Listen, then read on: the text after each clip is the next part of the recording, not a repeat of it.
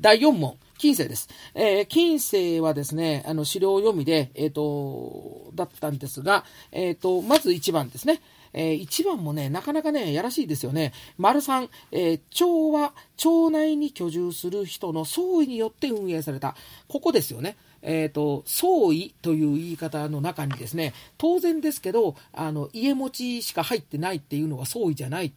ですよね。えーと、もちろんデッチ暴行とかそんな言うまでもなくですね。たとえ店の主であってもあの棚狩りであれば、えー、地狩りであれば発言権がなかったという。でこれがあの、えーと、町の自治の話ですね。だから農村の、えーと、本百姓だけが村役人というかその村政に参加できたという話は、まあ、よくあの重要なところですがあの町の話を割と飛ばしがちなのであのその辺のところをついてきたんかなというふうに僕としては考えてて。でもまあこれしか間違いないだろうと思うんで、3番でいいと思います。で、えー、問いの2番。え、ー、と、問いの2番、マーク18番ですけど、これ時代順の問題ですが、え、ー、と、これはですね、あの、1が東州祭写楽で江戸後期文化、2が出雲大国で桃山文化、3が市川團十郎初代で元禄文化ということで、素直に、えー、2、3、1の順番になるんですが、ちょっとここで、うんと思ったというか、一言付け足すとすれば、えっ、と、東州祭写楽だけが出たと。で、江戸後期文化を、えー、天明文化と火星文化に分けるかどうかという話において、えー、今年のセンターとか共通テストでは、えー、大学入試センターでは分けないでも解ける問題を今年も出してくれたということが分かります。えー、まあ、この辺はですね、だからもう分けなくてもいいという論ではないんですけども、えやっぱりまだまだその分けろというような流れにはなってきてないなというのをすごく思います。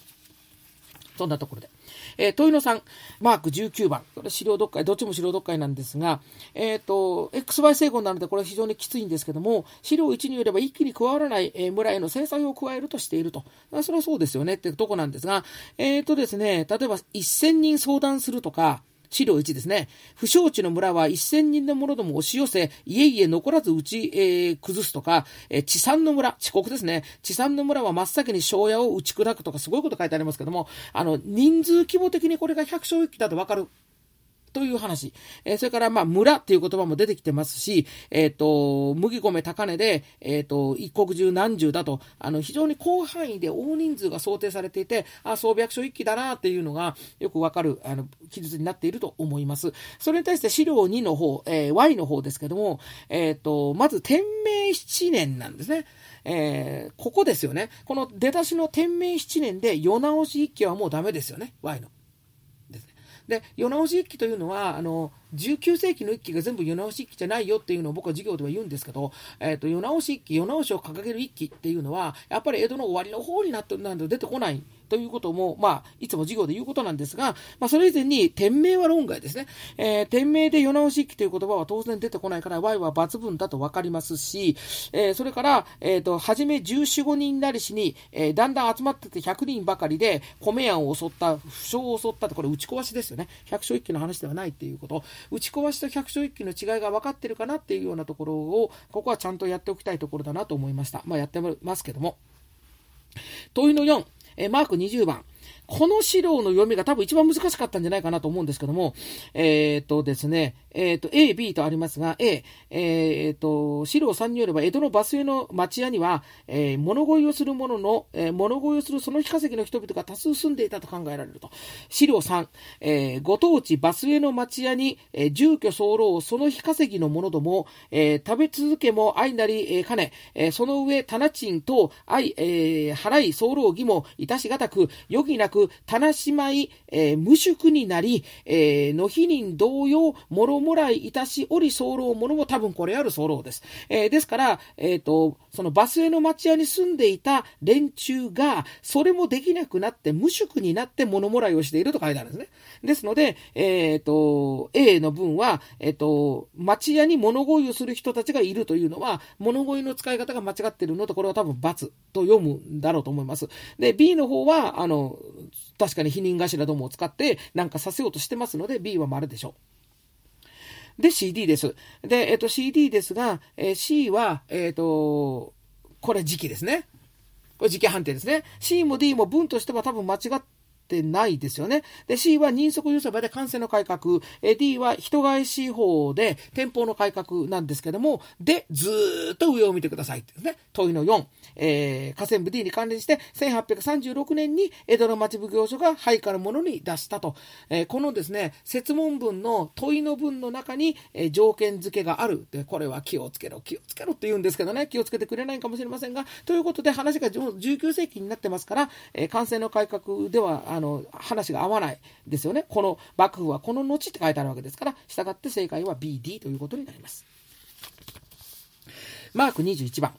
ね。えっ、ー、と、これもまた難しいんですけども、えっ、ー、と、4択、マーク21番です。マーク4択なんですけど、えー、1234とあります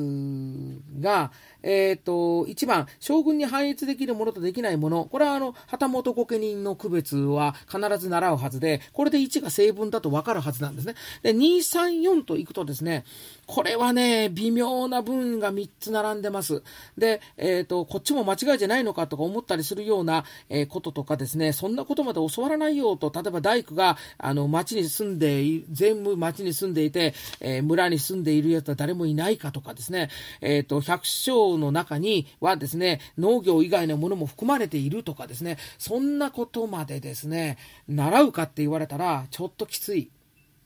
と思います。なので、あの、そういう意味で言うと、やっぱり選択肢が微妙な問題なんですが、これはもう1が、あの、明らか正解なので、あの、1を選んでほしいと。で、この問題、こういう問題、単純な4択問題でも、1が正解で、2、3、4が微妙というのは、すごく、あの、判断っていうんですかね、結論迷うと思うんですけどね、って感じです。正解は1番。では、第5問です。えー、近現代に行きます。えっ、ー、と、まずマーク22ですけども、これはもうね、あの、すごい素直な問題で、えっ、ー、と、長崎伝習、海軍伝習場と、それからヘボン式ローマ字を考えれば、えっ、と、これ1番ということになります。あの、本当に単純な知識問題です。で、問いの2、えまあ、簡単かどうかはわかりませんが、単純な問題です。で、問いの2ですね。え問いの2もこれ資料読解問題ですが、えっ、とですね、え、ー、と、日本とハワイとね、そもそも日本とハワイとの間に修好通商条約があったことは普通習わないっていうですね。で、えー、普通習わないとか、そんなことまで授業でやらないっていう、あの、習ってもいいのかもしれませんけども、ただこれは資料、あの、初見資料を読めばわかる問題ということになります。えっ、ー、と、他国の親民と交易するを許せるすべての場所でという言葉があります。えー、他国の親民と交易するを許せるすべての場所という言葉、裏を返せば、交易を許してない場所があるということを言っているわけです。です。居留地貿易という常識があるかどうかっていうのもありますが、とすると ABCD の A ですね、えー、両国の国民が相手の国内を場所の制限なく往来するなんてことはできない。えー、なので A が×ということになります。で、B の方はですね、これはあの、いわゆる最恵国待遇の話をしているわけで、えー、下から3行目、他国の親民にすでに許せし、あるいはこの後許さんとする別段の免許は、えー、いずれの角にても他国へ一般に許容するのものは両国の親民にも同様追求すべしですね。えー、相互に最恵国待遇を認めているという文章ですね。えー、ことがわかります。えー、最恵国待遇という言葉を使わないのが共通テスト。ですね。え、ー、と、で、これは、だから B が正しい。CD に関してはですね、これはですね、この条約と同じ1871年に日清修好条規が結ばれているまでは共通していますので、ポイントは、えっ、ー、と、台湾琉球民のあの殺害事件、それから、あの、えー、がですね、えっ、と、この、中に含まれているかどうかという話です。もちろんですね、えっ、ー、と、日清修好条規がですね、次の D ですね、相互に領事裁判権を認めていた対等条約であったこと、それがゆえに結んだことで、後で、あの、すごく文句言われること、えー、を、あの、知っていれば、あの、D を選ぶことになるんですけど、じゃあ C はどうかというと、あの、台湾出兵につながるこの旧の漂流民殺害事件は、時期的に、あの、この後になります。えー、ですので、えっ、ー、と、C は選べないということで、いけるんじゃないかなと思います。えー、それから問野さん。富野さんが多分ね、物議を醸す問題の一つじゃないかと思います。1885年から94年までの10年間でできた出来事の3つの入れ替えということになります。で、あの1が、えっ、ー、と、天津条約の話をしていて、これが85年。で、えっ、ー、と、3、えっ、ー、と、2がですね、えっ、と、イギリスとの間で領事裁判権の撤廃、つまり日英通商公開条約の話をしてるんだから、これが日清戦争の、えっと、1週間前でしたっけ？あの、本当に土壇場ですよね。あの、で、これで、これが94年と分かります。で、えー、3番ですね。えっ、ー、と、朝鮮の地方官が大豆などの輸出を禁じたことに対して、日本政府が朝鮮に損害賠償を求めた、亡国令ですね。で、亡国令、あの、帽子の棒に穀物の国、亡国令ってどれくらい今、授業でやるんでしょうか。え、ー、と、すいません。僕、え、ー、と、もう5年ぐらい近代史をやっていないんです、授業で。で、あの、ちょっと感覚が薄れてるんですが、えっと、自分の5年前か6年前のプリントを見たら、亡国令は空欄にしてましたけども、えー、つまり、日本が朝鮮に対して、あの、すごく、あの、威圧していくというのか、圧をかけて、あの、影響力を強めていく中で、亡国令というのは例として出てくるわけなんです。えー、ですが、じゃあそしたらどこへねんって言われたらっていうことなんですが、ただこの問題の構成がですね、1885年から94年までの出来事なんです。そして、85年は、えっ、ー、と、天津条約で、94年が、えー、通常公開条約なんです。ですから、亡国令は何年であろうと、この期間の中に入るはずなんです。なので、順番は、えー、1、3、2、でいいはずだっていう、多分そういう論理で作った問題だと思うんですよ。まあ、亡国令の年代はな89年でしたっけね。えー、亡国令を覚えていれば問題はないんですけども、あるいは亡国令に、というか、あと、日清戦争に至るまでの過程ですよね。皇后農民事変、甲信事変、天津条約、亡国令、そして日清戦争っていうですね、この一連の流れを、えー、理解していることが求められている問題だとは思いますよ。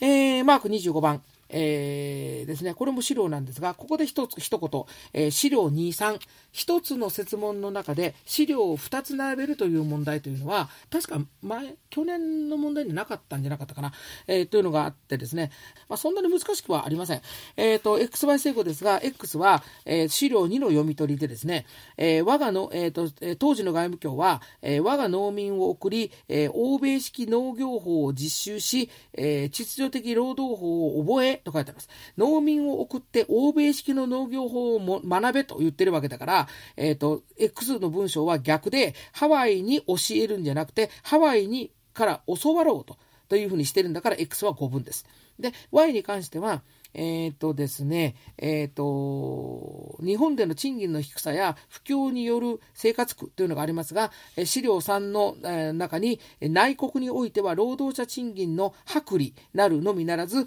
世情一般事業の不振なると書いてあるので、まんまだということがわかりますので、えー、Y は成分。ということで、×丸で正解は3ということになります。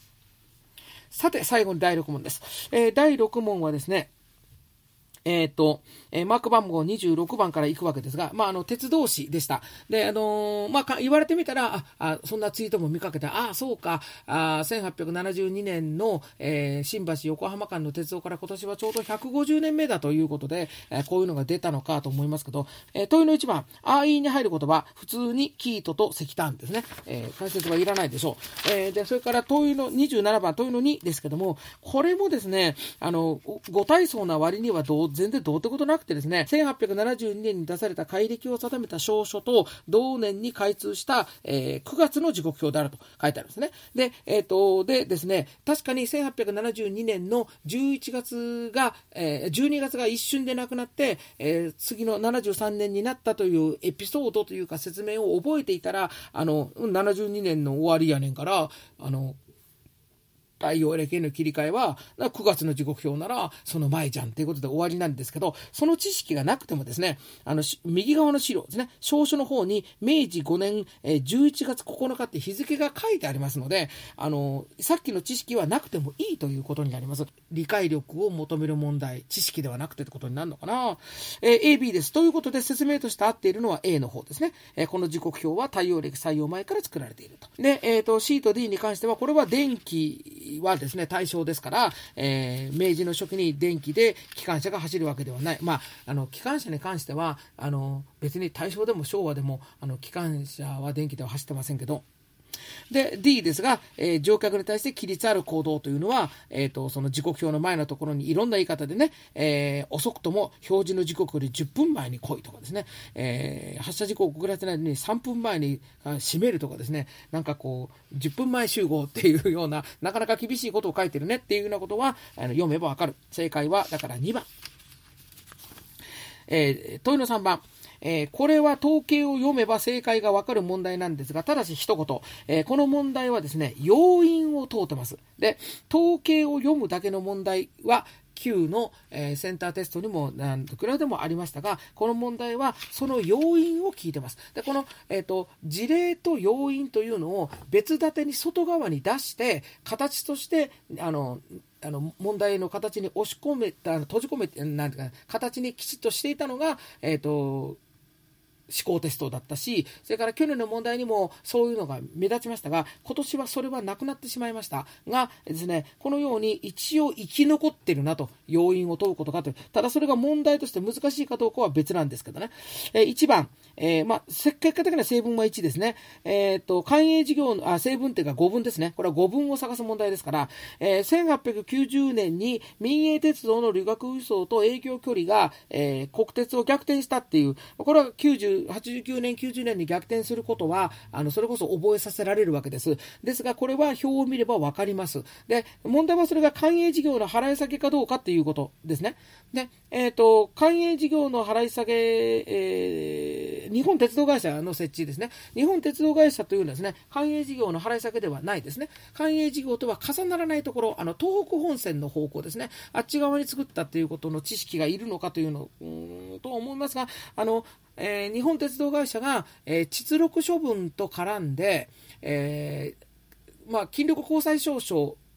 家族、つまり元大名たちは、あの、結構な金額の大きな証書を持っているので、それを資本にして投資して、企業を起こしたりすることができて、それでまあ生活が苦しくならずに済んだという話は、まあ、するんですけど、あの、その、あの、投資先の例として一番言われるのがこれですよね。日本鉄道会社。ね、あの、その、様々な知識から、あるいは時期的に考えて、えー、官営事業の払い先を受けたにしては少し遅いとか、いろんな時期を踏まえて1が、えっ、ー、と、5分だということが分かかるような構図には一応なってます。で、2番ですけど、えー、これ2番から後ろは全部合ってますので、えーと、つまり5分ではありませんので、統計の読み取り判断も合ってますし、要因の説明も合ってます。2番は鉄道国有法ですね。え3番は、えーと、例のあの阪急に代表されるような都市近郊型の私鉄の話。で、4番はあの立憲政友会があの鉄道を引く話。ただこの4番のあの立憲政友会があの鉄道を引きたがる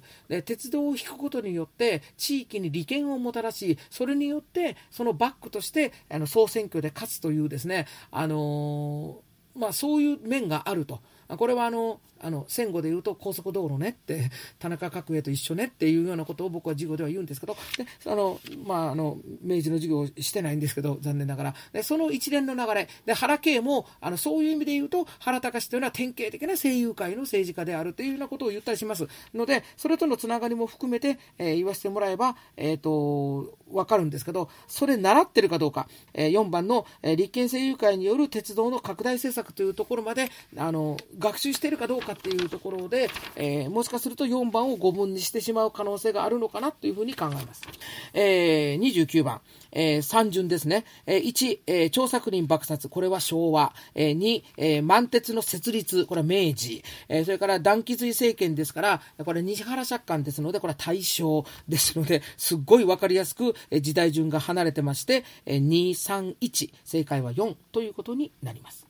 次はですね、30番ですね。でこれも、あの、なかなか面白い問題で、えー、ここから戦後史になるんですけど、今回戦後史が、あの、しっかり出たというのは特徴ですが、えっ、ー、と、え、ー、と、まず X の写真と Y の写真。Y の写真はあまりにも有名な松川事件の写真。で、え、ー、と、X の写真はですね、まあ、買い出し列車なんですけど、あの、教科書なんかによく引かれてるのは、これとは違う買い出し列車の、あの、屋根の上に人がのいっぱい乗っかってて、あの、貨物車両にまで乗ってた写真がありますよね。で、あれがよく出てるんで、違う写真ではあるんですけど、まあ、見れば買い出しだなというのは、まあ、わかるので、この X と Y の写真から、えー、選択肢を判断して、A の買い出しと、えー、D の、え、松川事件、つまり企業の倒産の話が選べたら正解が2番が導き出せる問題にはなっています。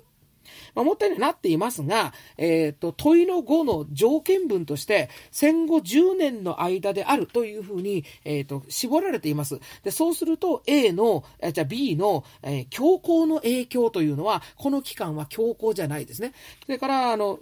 選択肢 C ですよね、えー、平均して前年比10%ほどの伸び率で経済成長、これは高度成長の話をしていて、えー、55年までですから、高度成長は含まれないということです。ですから、写真に対する知識がなくても、えー、45年から55年という問題の設問設定を見ようとしていなければ、えーと、考えれば解ける問題という言い方もできるという、そういうあの二段構えの問題になっています。まあ、まあ戦後視野から判断あの配慮があったのかなとも思いますが、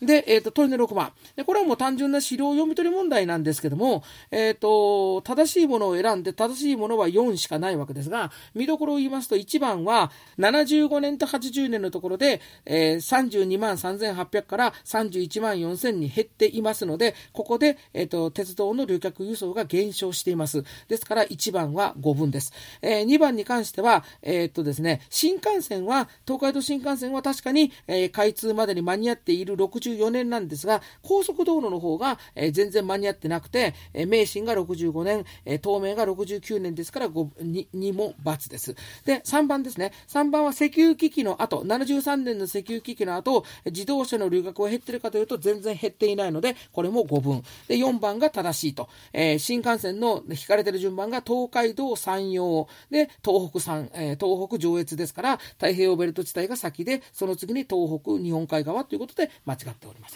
ん。問いの7番、えー、最後のマーク32番ですけど、これが、えーと戦後史のえー、問題で、えー、多分あの話題になると思うんですが、小泉純一郎さんが出た。えー、まだご存命ですので3つけますけど、小泉純一郎さんが出たという問題になりますが、えっ、ー、と、X、戦後政治の総決算を掲げた改革で電電公社も民営化された。えー、これはもちろんあの中曽根内閣の参考者の民営化のうちの一つですから成分。えー、戦後政治の総決算は中曽根です。で、えっ、ー、と、Y は、えー、国鉄の民営化なんですね。と国鉄の民営化はこれも中曽根ですので、えっ、ー、と、小泉さんではないということになります。えっ、ー、と、授業では、えっ、ー、と、最、えっ、ー、と、一番最後の1980年代以降の授業については、まあ、かなり駆け足で、あの、行きましたが、最後にチェックを入れたのが小泉さんで、えー、郵政民営化でチェックを入れたというのがあります。えー、出るとしたらそこだよねと思ってたので、そう言ったんですが、やっぱり小泉さん危なかったねっていう、えー、そういう話です。えーと、問題解説をさせていただきました。えー、先ほども言いましたように、えーと、この問題に関しては昨年の問題に比べて形式的に見て、えーと思考テスト